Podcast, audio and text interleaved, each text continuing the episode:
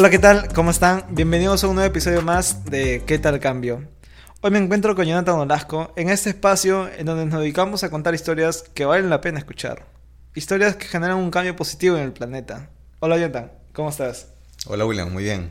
Bueno, a todos mencionarles que estamos en el cierre de nuestra primera temporada y queríamos tomarnos unos minutos para contar lo que fue esta primera experiencia. Y nada, ¿qué te parece si hablamos un poco sobre los invitados que tuvimos, quizás algo nuevo que aprendimos y que nos gustaría compartir con la audiencia? Vale, vale. Ahí, para los que nos escuchan, algo, algo que no, no todos saben es que nosotros al principio tenemos, hemos grabado un capítulo que, que no ha salido un capítulo bastante interesante que lo tenemos ahí, ahí guardado bajo llaves y en algún momento ya vendrá, saldrá a la luz. Entonces, luego de ese capítulo nosotros hemos grabado, hemos hablado de, de, distintas industrias, tanto industrias de fitness, industrias de, de transporte y hemos tenido... recuerdo un poco de eh, una parte de investigación ambiental, recuerdo un poco de eh, emprendimientos que tienen que ver con tecnología pero que también que tienen que ver con un poco de impacto ambiental. Sí, también no solamente peruanos, sino también de, como la mayoría sabe, nosotros somos de Lima, Perú, pero los entrevistados han sido de distintas partes, han sido de, Colombia, han sido de Perú. De México. En, su mayoría de Perú al inicio, pero ya luego tuvimos un poco de apertura para nuevos invitados de otros países. Pero bueno, ¿qué rescato de la primera temporada? Rescato un, aprendizaje de nuestro lado como, como entrevistadores. Poco a poco fuimos entendiendo la mecánica de cómo sentir al invitado un poco más a gusto y que él nos comparta un poco de su experiencia como emprendedor, como empresario, como persona, ¿no? Y que esto sirva de motivación para los que nos escuchan. Y, y nada, no sé si tú quieres agregar algo sobre la primera temporada. Sí, que o sea, me, sorprendió la calidad de personas con las, con las, que, con las que nos topamos. O sea, nosotros al inicio teníamos una, o sea, armamos una agenda de cuáles iban a ser los posibles invitados y, y nunca conocíamos, o sea, con ninguno de los invitados los conocíamos de antes. Entonces fue, fue grato que cuando nos aceptaron, o sea, el poder tener una conversación previa y conocerlo un poco más a fondo, conocer por qué hacen, eh, o cómo se originó ese emprendimiento, el por qué, por qué emprenden, el por qué tienen sus empresas, o sea, fue, fue grato conocer lo que hay detrás de esa empresa, ¿no? A la persona. Entonces, eh, de, de, eso rescato, rescato mucho, ¿no? Hemos entrevistado a, muchos emprendimientos que generan un cambio positivo en el planeta, que están ayudando a comunidades, están ayudando a reducir la brecha digital. Entonces, y estos emprendimientos, a pesar de la pandemia, siguen y siguen y siguen apuntando a su objetivo. Entonces, e, e, eso fue lo que, lo que más, más más recalco en esta primera temporada, ¿no? Entonces, el objetivo es de que ahora nosotros vamos a pasar una segunda temporada en donde ya no, ya no nos vamos a enfocar tanto en, conocer a emprendedores que, están aportando un, granito en, para cambiar este, este planeta, sino que ahora vamos a conocer a, los, a los empresarios, a los empresarios que, que, están, que están forjando que se están forjando en distintos países porque queremos conocer qué hay detrás de esas mentes brillantes, qué, qué, los, qué los motiva a seguir adelante, qué, los motiva que a pesar de las adversidades siguen, siguen y siguen cosechando frutos. Sí, de hecho queremos hacer un pequeño pivot en el podcast, queremos hacer un pequeño giro para eh, crear contenido que sirva de experiencia a otros emprendedores. Entonces vamos a buscar nuevos emprendimientos, nuevas personas que estén emprendiendo, que sean latinos, pero que estén causando impacto a nivel mundial o regional. Y como dice William, que sirva de motivación para los nuevos emprendedores. ¿Por qué? Porque creemos que si creamos nuevos emprendedores o si motivamos a que estos nuevos emprendedores existan, vamos a ver en consecuencia un impacto en, la brecha digital, en el, planeta en general y en la forma de cómo estamos viviendo en estos nuevos tiempos. Y nada, entonces hablemos un poquito más de lo que va a ser eh, la estructura de la segunda temporada para que la gente y los que nos escuchan se enteren del nuevo formato, quizás eh, de la nueva dinámica. Sí. ¿Y qué te parece si, si hacemos un pequeño experimento?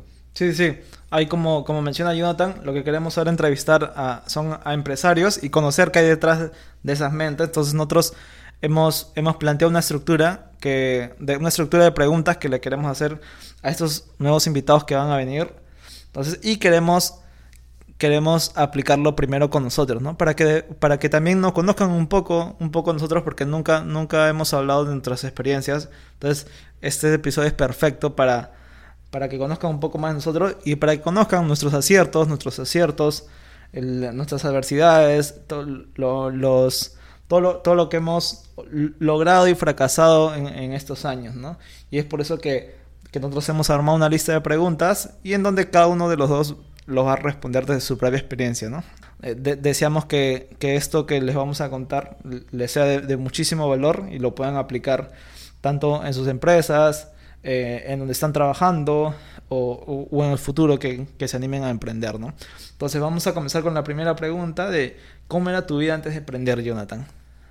Wow. para la audiencia, quizás antes de comentarles, o sí, no, esa pregunta va a servir para, para que me conozcan un poco más. Antes de aprender, bueno, era un estudiante de ingeniería de sistemas. Eh, ya eso fue hace como ocho años. Y buscaba, quizás en ese momento de mi vida, casi en la parte final de mi carrera, buscaba cómo especializarme. Estaba buscando eh, el siguiente paso en mi vida, ¿no? Terminar la universidad y, qué es lo que venía. Entonces estaba, era un Jonathan que estaba en el limbo porque no sabía eh, dónde trabajar, no sabía eh, qué carrera o qué línea seguir, no sabía dónde poner todo, todo su tiempo, todo su esfuerzo, toda su energía. en ese momento me encontraba antes de emprender. Y no sé, ¿tú cómo te encontrabas antes de emprender? ¿O quién era William antes de, emprender? Bueno, pues William era un estudiante que había tenido un cambio bastante radical. O sea, yo pasé de ser el peor estudiante al mejor estudiante y sin darme cuenta y era porque quería como que pasar de una etapa a otra, ¿no? Quería que acabe el colegio, pasar a la universidad, acabar la universidad y, y ir a cumplir mis sueños, ¿no? Entonces yo entendía que eran una etapa, eran como que eslabones. Entonces, para pasar de un, eslabón al otro, tenías que ser el mejor. Entonces, eh, de esa manera yo lo veía. Entonces, a mí, yo, yo, no, yo no me preocupaba de cuál era la carrera que, que iba a estudiar, sino que ya debo terminar el colegio, debo ingresar a la universidad, acabo la carrera que escogí y, y así quemo etapas. ¿no? Entonces, yo siempre yo, era una persona bastante autodidacta de, desde, que era estudiante. O sea, todo, todo lo que aprendía. Yo, yo, siempre, yo siempre digo que, sufro de, de, de, de TDAH. De muy probable, es muy probable que sufra de eso. porque no. A pesar que, que me expliquen las cosas, yo no entiendo. Entonces e, eso me ha obligado a que yo sea bastante autodidacta, porque si te explica el profesor y no entiendes, tienes que aprenderlo por tu cuenta. Igualito, ¿no? En la universidad tampoco entendía, entonces tenía que aprenderlo por mi cuenta y así.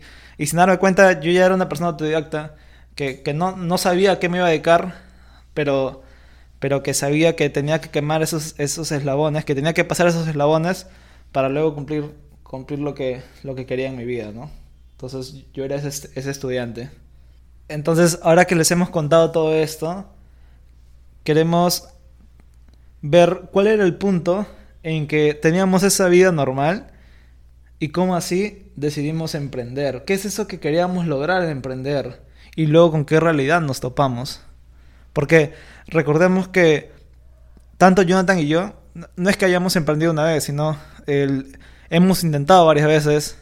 Entonces le vamos a contar todas esas veces que hemos intentado y, luego vamos a hacer énfasis en esa, en esa última vez que hemos emprendido y cómo, cómo nos ha ido, qué, qué, quisimos lograr esa vez al emprender y con qué realidad nos topamos. Por ejemplo, Jonathan, cuéntanos cómo, es, cómo, fue en tu caso. A ver, mm, entonces me quedé, me quedé en la parte donde está a punto de terminar la universidad. Y la verdad es que eh, no, en ese momento no era ningún emprendedor ni nada por el estilo, ¿no?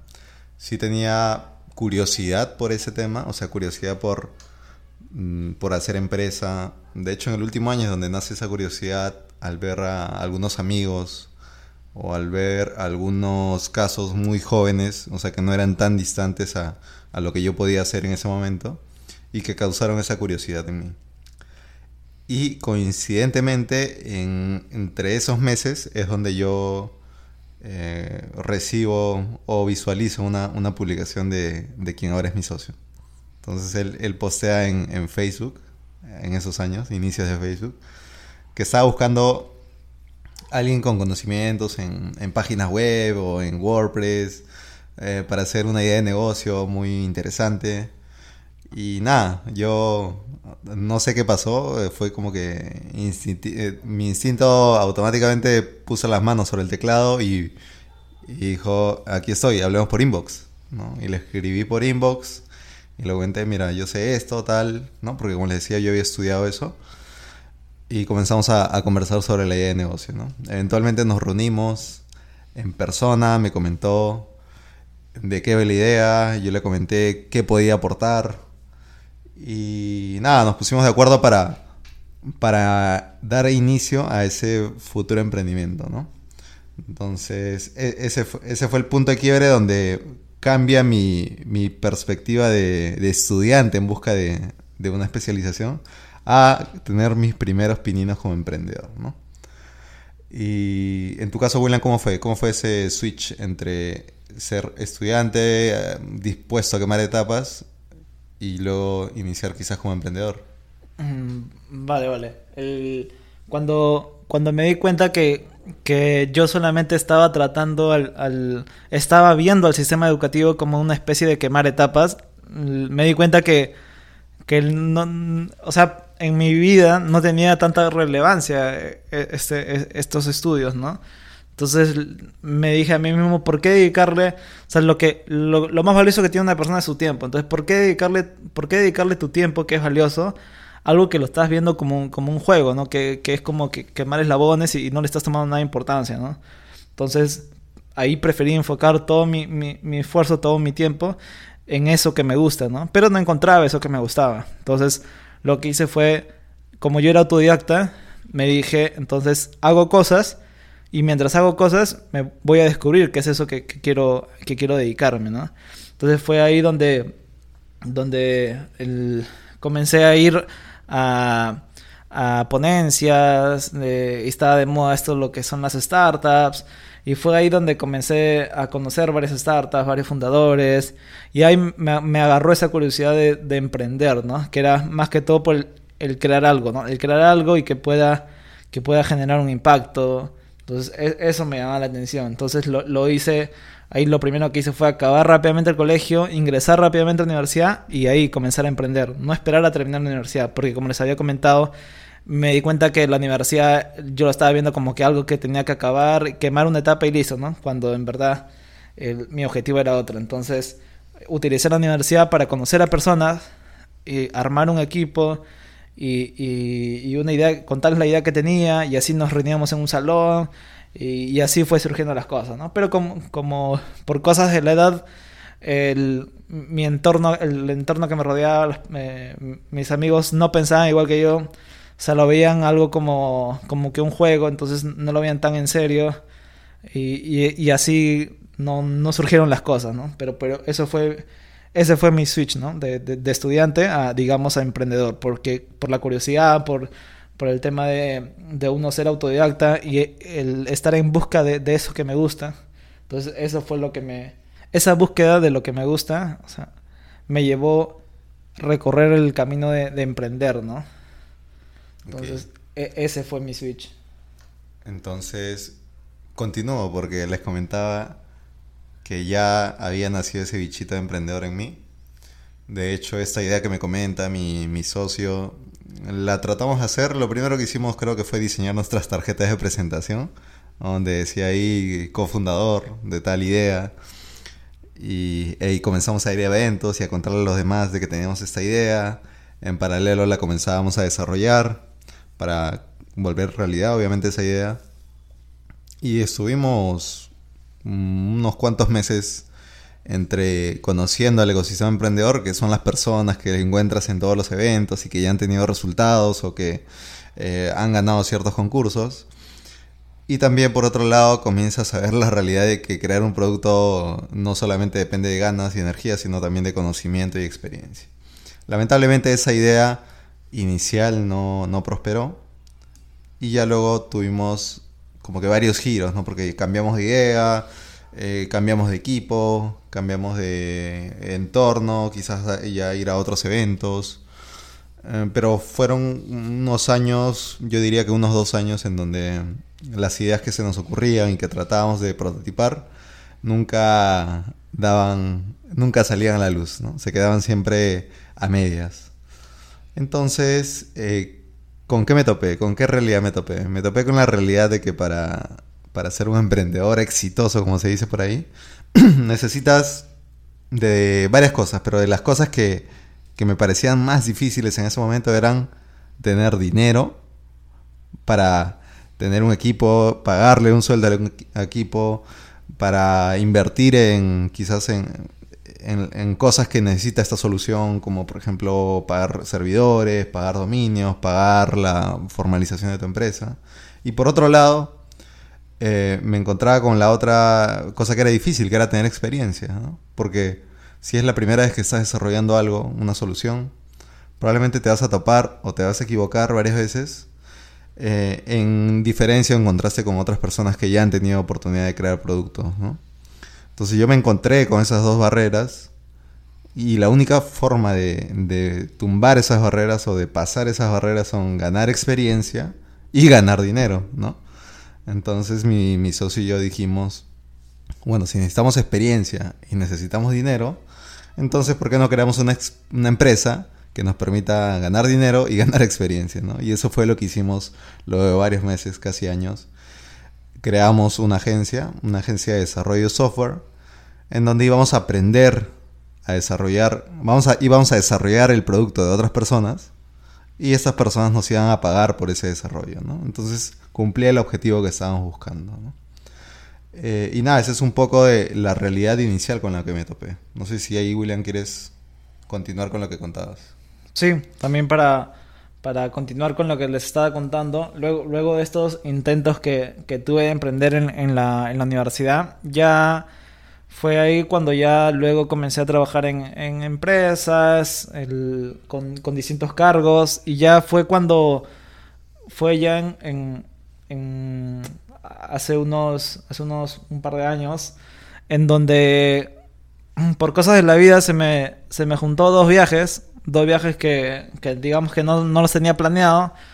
Entonces, a mí siempre me gusta, digamos, darle un sentido a las cosas que hago. Entonces dije, ¿por qué voy a viajar?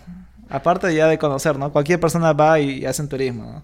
Entonces dije, ya voy a viajar y, y hacer negocios. Digamos, para que lo de viaje sea como que una inversión, ¿no? Y tenga un sentido. Entonces dije, ya listo, el viaje iba a viajar a Arequipa, iba a viajar a Colombia. Listo, esos dos viajes van a ser negocios.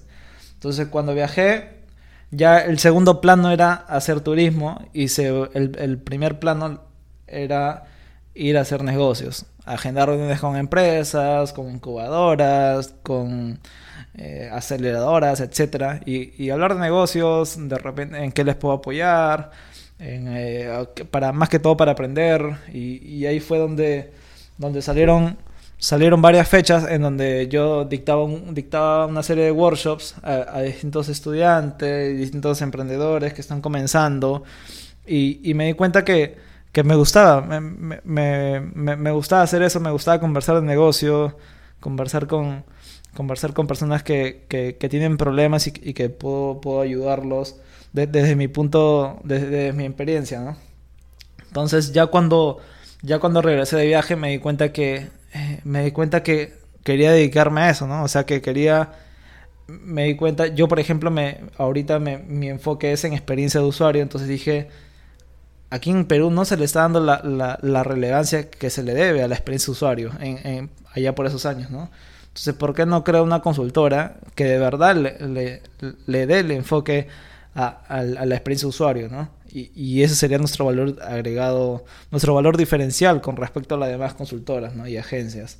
Entonces dije, como ya, como ya había tenido conversación con varias, varias empresas, varios emprendedores, ya tenía como que una base, ¿no? Y dije, ya listo, hagamos esto, ¿no? Entonces me comencé a buscar a, los socios y yo, yo, ya tenía toda la, digamos, toda la teoría, ¿no? Sabía cómo escoger socios, eh, más o menos eh, qué, errores no cometer, ya tenía toda la base, pero en este mundo de los negocios no todo es teoría, ¿no? A veces en la práctica suceden otras cosas. Y ahí fue la realidad con la que me topé, ¿no? Que les voy a contar. Entonces yo cuando emprendí, dije, listo, voy a crear una consultora que, que le va a dar la relevancia que, que amerita a la experiencia usuaria, ¿no? Aquí en Perú.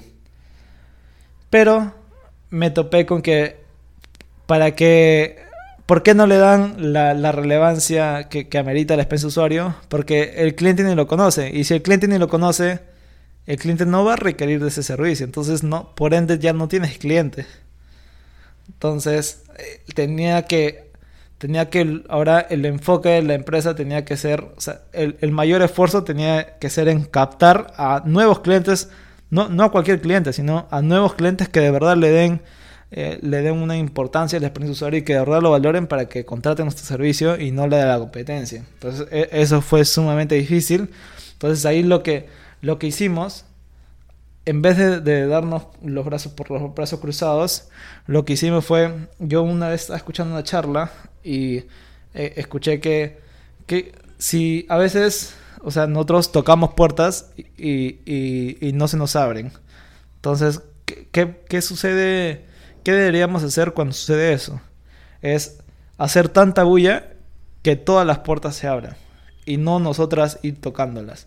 Entonces dije, ¿cómo hago bastante bulla y que todas esas puertas se abran? O sea, que los clientes vengan a mí. Hago eventos, dijo. Dije, hago eventos masivos. Eventos masivos en donde apoyo a estos emprendedores y para al final que estos, que estos asistentes que tienen una empresa, que tienen un emprendimiento, se vuelvan un cliente, ¿no? Porque en el workshop les, el, vamos a, ver, el, se, va a ver puramente temas de experiencia de usuario, ¿no? Y cómo aplicarlo a su negocio. Y funcionó, funcionó, funcionó. Costaba bastante. Cuando, cuando digo costaba es porque el tema de, de eh, agendar una, una fecha en, en uno de estos lugares, eh, tener la presencia de todas estas personas, preparar el workshop, eh, o sea, pre y pre-workshop, durante el workshop y post-workshop, o sea, era bastante agotador. Entonces, ahí me di cuenta que en vez de ser, o sea, nosotros de, de pasar de ser una consultora de experiencia de usuario, nos volvimos como que una empresa que hace workshops, donde, o sea, todo nuestro enfoque estaba en hacer workshops cuando nosotros, nosotros en verdad éramos una consultora donde creábamos proyectos digitales y con un enfoque en experiencia de usuario, ¿no? Entonces habíamos perdido el enfoque porque todo el equipo estaba concentrado en, en ya tener preparado una nueva fecha, tener preparados los materiales de workshop, tener listo la lista invitada, etcétera, ¿no? Entonces habíamos perdido el enfoque porque no había, no había ese tipo de clientes, teníamos que crearlos.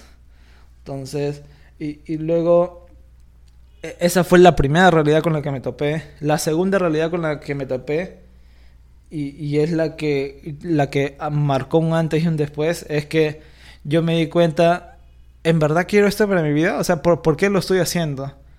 Porque, y me hice esta pregunta luego de que, luego de que vi que mis socios ya no daban más, ¿no? Yo siempre digo que, que una empresa es como un, eh, como un edificio, o sea, y donde las columnas son los socios. Entonces, si, si todos los socios le dedican, por ejemplo, el 100%, la, empre la empresa está estable, el edificio está estable, pero si, si un socio le dedica el 100% y el otro 10% y el otro 5%, ese edificio crece chueco. Entonces, eso nos estaba pasando a nosotros.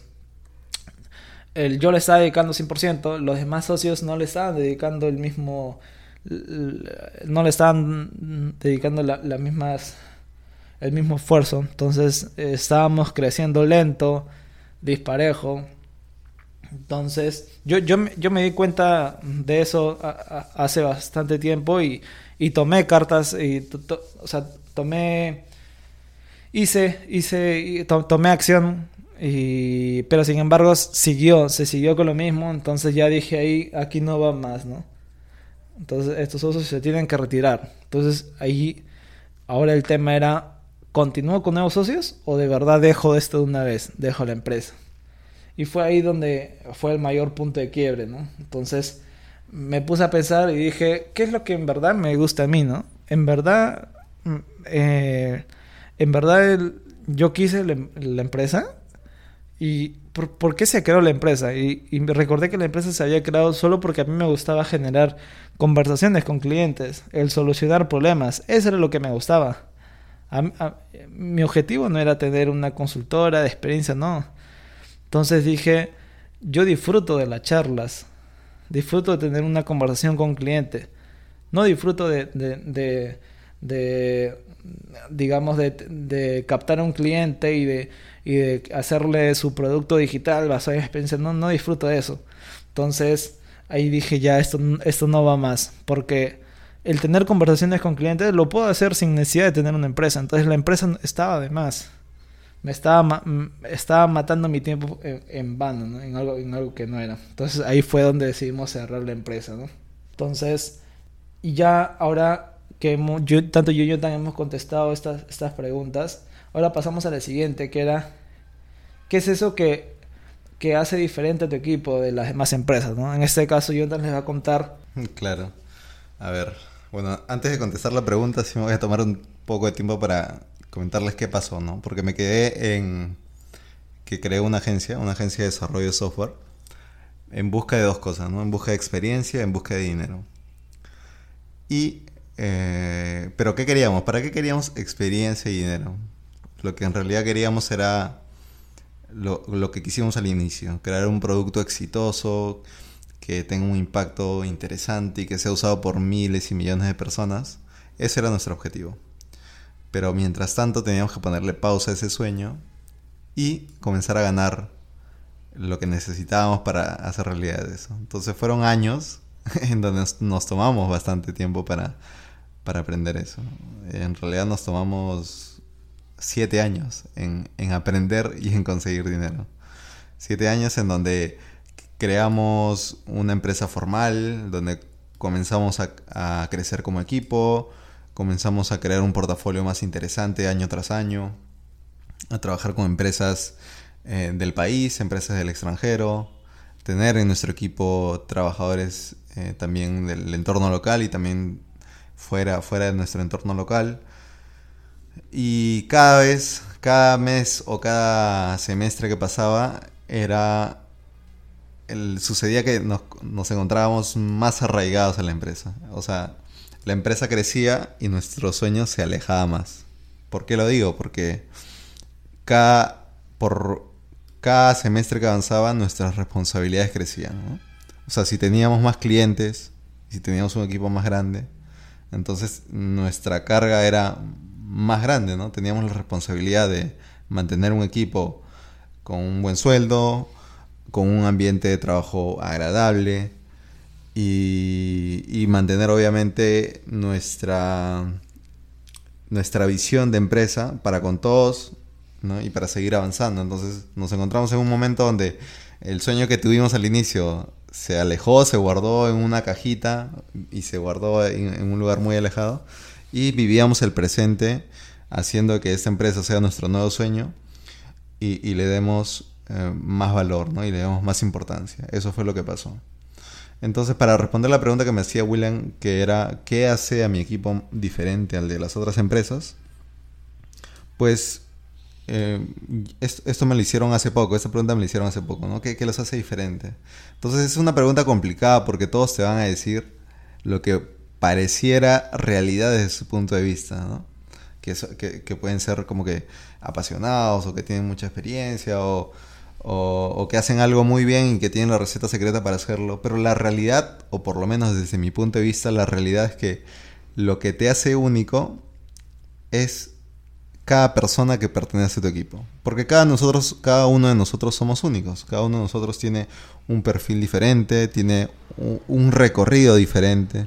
Entonces yo diría que lo que nos hace diferente es básicamente el camino que nos ha tocado seguir, que es iniciar con una agencia donde éramos dos o tres personas y terminar siendo una agencia cinco o seis años después con más de 25 colaboradores, estando presente o haber, habiendo trabajado con empresas de la región, tanto en Sudamérica como en Estados Unidos.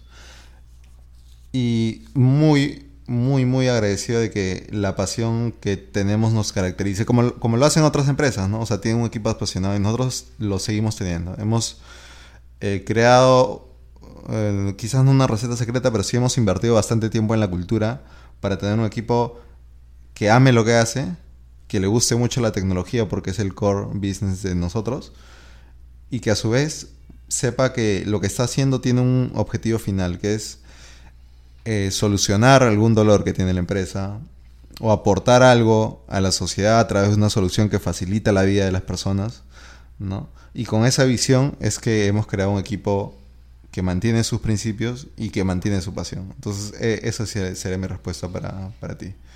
Nada, cuéntanos cómo definirías esa diferencial de tu, de tu equipo o de tu ex equipo. De mi ex equipo, sí. Yo lo que, lo que mayor rescato es que el tener un equipo multidisciplinario, que, que no todos seamos de la misma, de la misma rama, porque eso te da, te da un enfoque distinto, porque cuando uno, cuando uno tiene un problema, por ejemplo, yo tenía un problema y no sabía cómo solucionarlo, venía mi socio, mi socia, y ellos como estaban dedicados, cada uno era, estaba dedicado a una distinta rama, desde su punto de vista se le ocurría cómo solucionarlo, o, y viceversa, ¿no? Cuando alguno de mis socios tenía un problema, yo venía y, los, y encontraba solución a ese problema que parecía que no tenía arreglo. Entonces, y eso se debe gracias a, que el equipo es multidisciplinario, ¿no? Porque imagínate que, que todos los socios seamos, seamos de, no sé, digamos, los tres seamos ingenieros industriales y conocemos la misma solución, conocemos el mismo problema, conocemos, tenemos el mismo círculo, o sea, no llegamos a nada. Entonces, el, ser multidisciplinario eh, nos ayudó bastante y yo creo que ese es también fundamental, ¿no? Fundamental para, para avanzar. Para avanzar ante, ante, cualquier, ante, ante cualquier adversidad. Entonces, ahora, ahora llevamos a una, a una siguiente pregunta que era el cómo, el cómo administramos nuestro tiempo. Porque nosotros hemos hecho un montón de cosas, en, empresas, eh, emprendimientos que no, que no han visto la luz, eh, iniciativas como, como, como, este podcast y, otras cosas más. Entonces, ¿cómo nos alcanza el tiempo a veces? Porque también tenemos, actualmente ambos tenemos una agenda apretada, entonces, ¿cómo administramos ese tiempo? ¿no? ¿Qué, ¿Qué, usamos?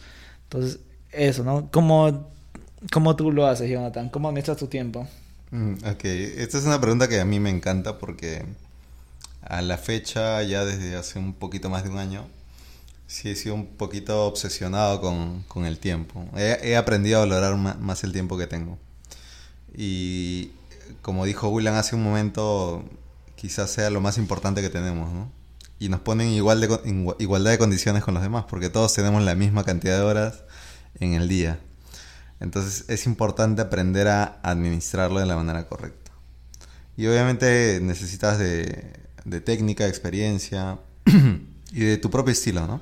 En mi caso, pues eh, lo que yo hago actualmente para que tengan, también tengan una idea de, lo que tengo que administrar es, tengo una empresa, ¿no? Esta agencia de desarrollo, eh, asesoro a un par de empresas en el rubro tecnológico. Quiere decir que les doy ciertos, ciertas sesiones de asesoramiento para elegir tecnologías, metodologías, armar equipos. Y a su vez eh, algunos otros proyectos más pequeños como el podcast y otros negocios un poco un tanto tradicionales. Entonces, ¿qué es lo que hago? Bueno, primero y lo más importante es tener un equipo en el cual confíes. ¿Por qué? Porque todo lo que he dicho no lo puedo hacer yo solo. Entonces necesito a las personas correctas en cada iniciativa que tengo. Por ejemplo, en esta iniciativa que se llama ¿Qué tal cambio? Tengo conmigo a William. Entonces, eh, William para mí es la persona correcta para seguir dando luz a esta iniciativa. Y por ejemplo, en mi empresa tengo a mi socio, en la empresa que asesoro tengo a personas que trabajan junto conmigo y, en las cuales confío y así sucesivamente. Entonces lo primero que les diría es, eh, elijan a las personas correctas para que los acompañen y sean o generen un alivio en ustedes, ¿no? Carguen o compartan el peso con ustedes. Y lo segundo ya sería manejar tus prioridades, ¿no? Determinar qué tareas son urgentes, qué tareas son importantes o quizás son menos urgentes y muy importantes. Entonces, esto es lo que se le conoce como, matriz de tiempo. eh, eso es algo que me hace ruido porque yo puedo administrar y, y, por ejemplo, delegar algunas cosas y quedarme con otras, ¿no? Y nada, ¿tú cómo, cómo lo haces, William? ¿Qué, ¿Qué, técnicas usas o en, qué te basas para administrar un poco mejor tu tiempo? Vale, vale. A mí lo, que... Para mí lo más importante es que primero, antes que administres tu tiempo, te conozcas tú como persona, ¿no? ¿En qué momentos eres más productivo? O sea, ¿en qué momentos es donde te da... O sea, te da ese, ese momento de, de de que quieres relajarte y en qué momento sí eres bueno para, para, para, cumplir tus responsabilidades, ¿no? Por ejemplo, en mi caso, yo soy buenísimo para cumplir las obligaciones en las primeras horas de la mañana y cuando comienza la noche. Entonces, en esas horas donde soy más productivo, ahí es donde resuelvo las tareas que son de mayor prioridad, ¿no? Entonces yo, durante las primeras horas de la mañana y durante la, la tarde-noche, es donde avanzo más rápido estos pendientes, ¿no? ¿Y qué avanzo? Los pendientes que son de prioridad.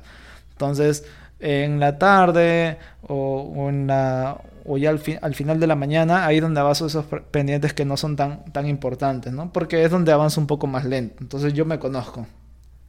Y también lo que, lo que decía Jonathan. Que es importante que, que estés trabajando con un equipo que, que realmente confíes, en que puedas delegar y, que de verdad confíes en, que el trabajo se está haciendo bien, ¿no? Por ejemplo, pero al, en mi caso, por ejemplo, yo yo, yo estoy trabajando en una consultora y, y, el, y el resto del día el tra trabajo en una en, apoyando a unas a unas empresas a crear a crear su producto entonces yo lo que hago es a, a veces no puedes elegir con quién trabajar entonces, porque te dan un equipo y tienes que trabajar con ellos sí o sí. Cambio, pero digamos tú eres bastante productivo, pero todo tu equipo no es bastante productivo. ¿Qué haces ahí? Entonces, lo que yo hago es crear el ambiente. Es si veo que mi equipo no es nada productivo, desperdicia su tiempo, no está avanzando rápido, entonces los eh, creo el ambiente, hago que estas personas se vuelvan productivos, que se vuelvan más ágiles, que aprovechen más su tiempo entonces lo que hago es, si antes todo era llamada, llamada, llamada, videollamada, reunión, ahora todo es un Slack, un mensaje, un Bitjar, que es un plugin.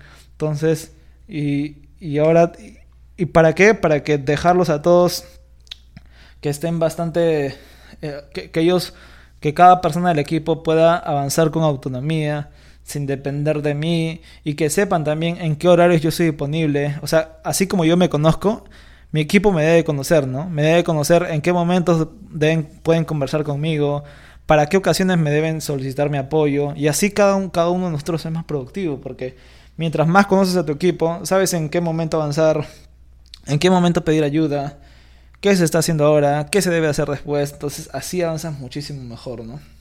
Ahí, me gustaría agregar algo, dos puntitos. El primero tener reuniones productivas y el segundo, agendar esas reuniones productivas. Entonces, ahí yo, como, como un consejo también es, agenda todo lo que va a pasar. Por ejemplo, si tú tienes eh, que hacer deporte en las noches, agenda en, y pon, ¿no? De 8 a 9 de la noche, sesión de deporte. Si tú tienes una reunión, obviamente la tienes que agendar. Pero si tú tienes algo que tiene que ver contigo mismo, ayuda a agendarlo para que tengas mapeado eh, la distribución de tu tiempo y tengas una visión panorámica semanal o mensual de lo que haces. Y lo otro es las reuniones productivas. En este caso, lo que yo hago es eh, categorizar mis reuniones. Por ejemplo, si es una reunión de estatus, debería ser una reunión de no más de 15 minutos. Si es una reunión de trabajo, debería ser una reunión de 30 a 45 minutos. Y si la reunión de estatus sobrepasa los 15 minutos, ya es un indicador de que no está siendo productiva. Y si una reunión de trabajo escapa de los 45 minutos, quiere decir que también algo mal estamos haciendo en esa reunión. Obviamente para cada una de estas reuniones es importante definir una agenda, porque esa agenda va a hacer de que tengamos una ruta. Si no hay una agenda, la reunión se improvisa y es ahí donde se tocan temas que no deberían tocarse, o donde se distorsiona quizás un poco el foco de lo que se está buscando con la reunión. Esas dos cositas. Vale, listo. Entonces, ahora ya pasamos a la última pregunta, que es, ¿ahora qué sigue en nuestras vidas? Ya hemos hablado de las empresas, de cómo somos productivos, de esos fracasos, de esos aciertos, pero ahora qué sigue? ¿Qué, qué es lo que se viene? Por ejemplo, en mi caso, yo voy a continuar trabajando para, para otras empresas. Que- porque y yo siento que, que soy bastante bueno y que si estoy en busca de eso que, que, que la vida me tiene preparado, en donde yo la voy a romper, ¿no? Entonces, mientras estoy en busca de eso, todavía voy a continuar trabajando en empresas. Y cuando encuentre eso, eso que, que, que, que me apasione, eh, eso que de verdad yo sienta que estoy hecho para eso, voy a tomar, como se dice acá, el toro por las astas y, y me voy a lanzar a emprender otra vez, ¿no? Y ya con, con toda esta experiencia previa que, que, que tengo, ¿no? Y con este nuevo... Con, ahora ya, ya no soy el mismo William de hace unos años, ¿no? Ahora, ahora tengo nuevos... O sea, el círculo de amigos que me rodea ahora es distinto, las experiencias es distinto, las circunstancias son totalmente distintas, la madurez es to- totalmente distinta, entonces ya es es como que otra vida, ¿no? Entonces yo yo yo estoy enfocado en, en eso, ¿no? En que eso va a pasar. Tú, Jonathan, por ejemplo, ¿qué es lo que sigue para ti? Wow. Difícil y fácil a la vez. Difícil porque es, es una pregunta que tiene que ver con el futuro, pero fácil porque ya lo he estado planificando. Entonces, en este punto de mi vida, lo que quiero hacer es retomar ese sueño que les contaba al inicio, que era crear un producto. De hecho, estoy en eso. Estoy, trabajando en crear un producto que tiene que ver con tecnología y que tiene que ver con, con finanzas. Y a su vez quiero ayudar a otras personas a crear empresa en este rubro que me gusta bastante que es la tecnología, ¿no? Es decir, voy a crear producto y voy a ayudar a que otros creen productos. Entonces, nada, eso es lo que quiero para estos años. A su vez quiero capacitarme en algunos aspectos académicos de mi vida y eventualmente mm, también aprender un poco sobre las inversiones, ¿no? Porque es algo que me interesa. Pero nada, eso es un poco de lo, de lo que quiero hacer. Y eso fue un poco de lo que quería compartir, queríamos compartir William y yo. Lo que han visto estos minutos es un poco el formato que vamos a tener con nuestros siguientes invitados en esta segunda temporada. Muchas, muchísimas gracias a los invitados que nos acompañaron en la primera temporada. Muchísimas gracias a los que escucharon, se dieron su tiempo para escuchar los episodios de la primera temporada. Y espero que nos sigan acompañando en esta segunda temporada. Que tengan una excelente semana y nos vemos en un siguiente episodio. Nos chao, vemos. chao. Nos vemos a todos. Que tengan una gran semana. Hasta el siguiente episodio. Chao, chao. Acabamos de llegar al final de este episodio. No olviden que pueden encontrarnos como ¿Qué tal cambio? en Spotify, Apple Podcast o en su plataforma favorita de podcast. Y también pueden encontrar en Instagram a William como nolasco.co y a mí como jonathan.nolasco.